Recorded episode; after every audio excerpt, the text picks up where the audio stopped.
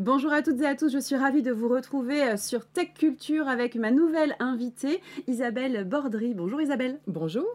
C'est un plaisir de vous retrouver. Vous êtes vous la cofondatrice de Retency. Vous êtes une pionnière du net, on peut le dire. J'aimerais que vous nous expliquiez ce parcours quand même très intéressant. Oui, j'ai eu cette chance absolument incroyable. Alors, c'était avant-hier.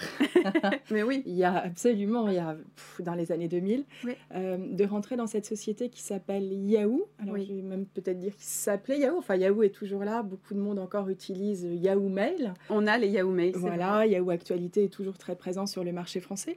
Donc, j'ai rejoint cette société. On était six à l'époque en France. Euh, et j'ai eu cette opportunité absolument extraordinaire de euh, travailler pour cette société américaine avec des moyens incroyables et d'expliquer, de faire de la pédagogie sur le marché français pour expliquer comment Internet allait finalement révolutionner le monde. Et ça a révolutionné le monde pour le coup. Absolument.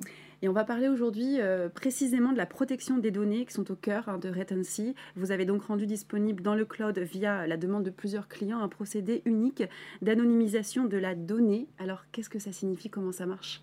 Bah Aujourd'hui, on vit un, un, grand paradoxe en fait. Il y a 70% des Français qui s'inquiètent de la donnée qu'ils laissent sur Internet.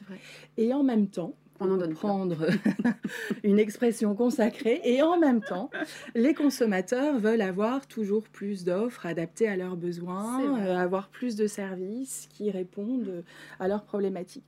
Alors comment on fait pour répondre à ce paradoxe?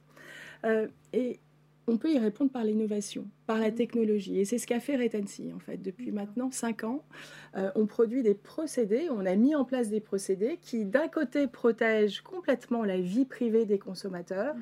et de l'autre, permet aux marques de se développer et d'obtenir des informations suffisantes pour pouvoir faire évoluer leurs services. Et c'est pour répondre à cette demande que vous avez créé Retency? Vous avez identifié un manque sur le marché?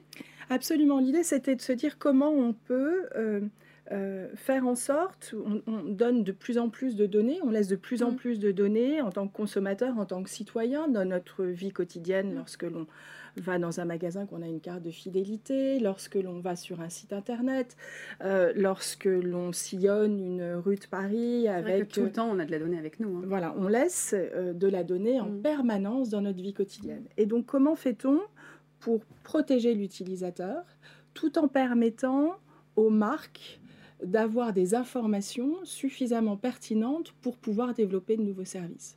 D'accord. On va parler aussi d'une plateforme hein, euh, inédite conçue par Etency pour Canal Plus Brand Solutions. C'est Connect Plus.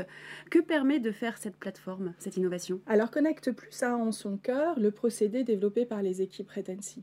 Alors Qu'est-ce que cela veut dire En fait, on a cette capacité avec le procédé euh, Retency Privacy Engine de transformer une base de données en une trace mathématique dans laquelle il n'y a plus aucune donnée individuelle. Mais ce qui est intéressant, c'est que cette trace mathématique peut être comparée à une autre trace mathématique. Donc par exemple, vous avez d'un côté une base de données qui reprend euh, des informations sur la consommation télé, Mhm. De l'autre côté, vous avez une base de données qui sont des données transactionnelles, par exemple de cartes de fidélité.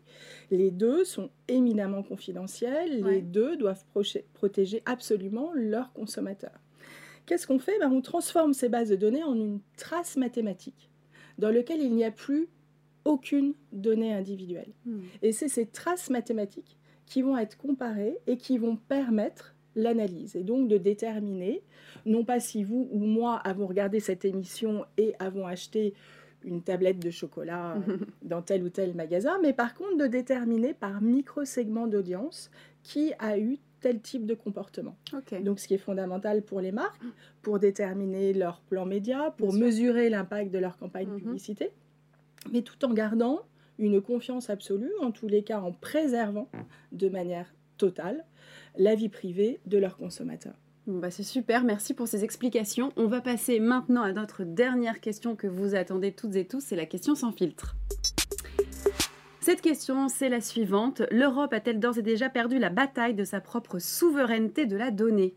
Je pense que l'Europe l'a gagnée. Ah je pense que l'Europe a réussi, il y a, avec le RGPD, même si ce terme paraît très compliqué, permet d'avoir, de mettre des contraintes mm. absolument euh, euh, sur les sociétés. Euh, je pense qu'au contraire, elle a permis de mettre en place un écosystème qui permet une confiance et un développement réel des relations entre les marques et les consommateurs et les marques et les citoyens. Ça a cadré les choses. Ce que j'expliquais tout à l'heure, 70% des consommateurs s'inquiètent de l'utilisation qui peut être faite de sa donnée sur mmh. Internet notamment. Et donc le RGPD permet de protéger les plus faibles, permet de mettre un cadre mmh. qui aux marques et aux citoyens permettent d'avoir des relations en toute confiance. Bon, bah super. Merci beaucoup Isabelle Bordry. Merci beaucoup. Et merci à vous de nous avoir suivis. Je vous donne rendez-vous très prochainement pour de nouvelles émissions, toujours sur Tech Culture.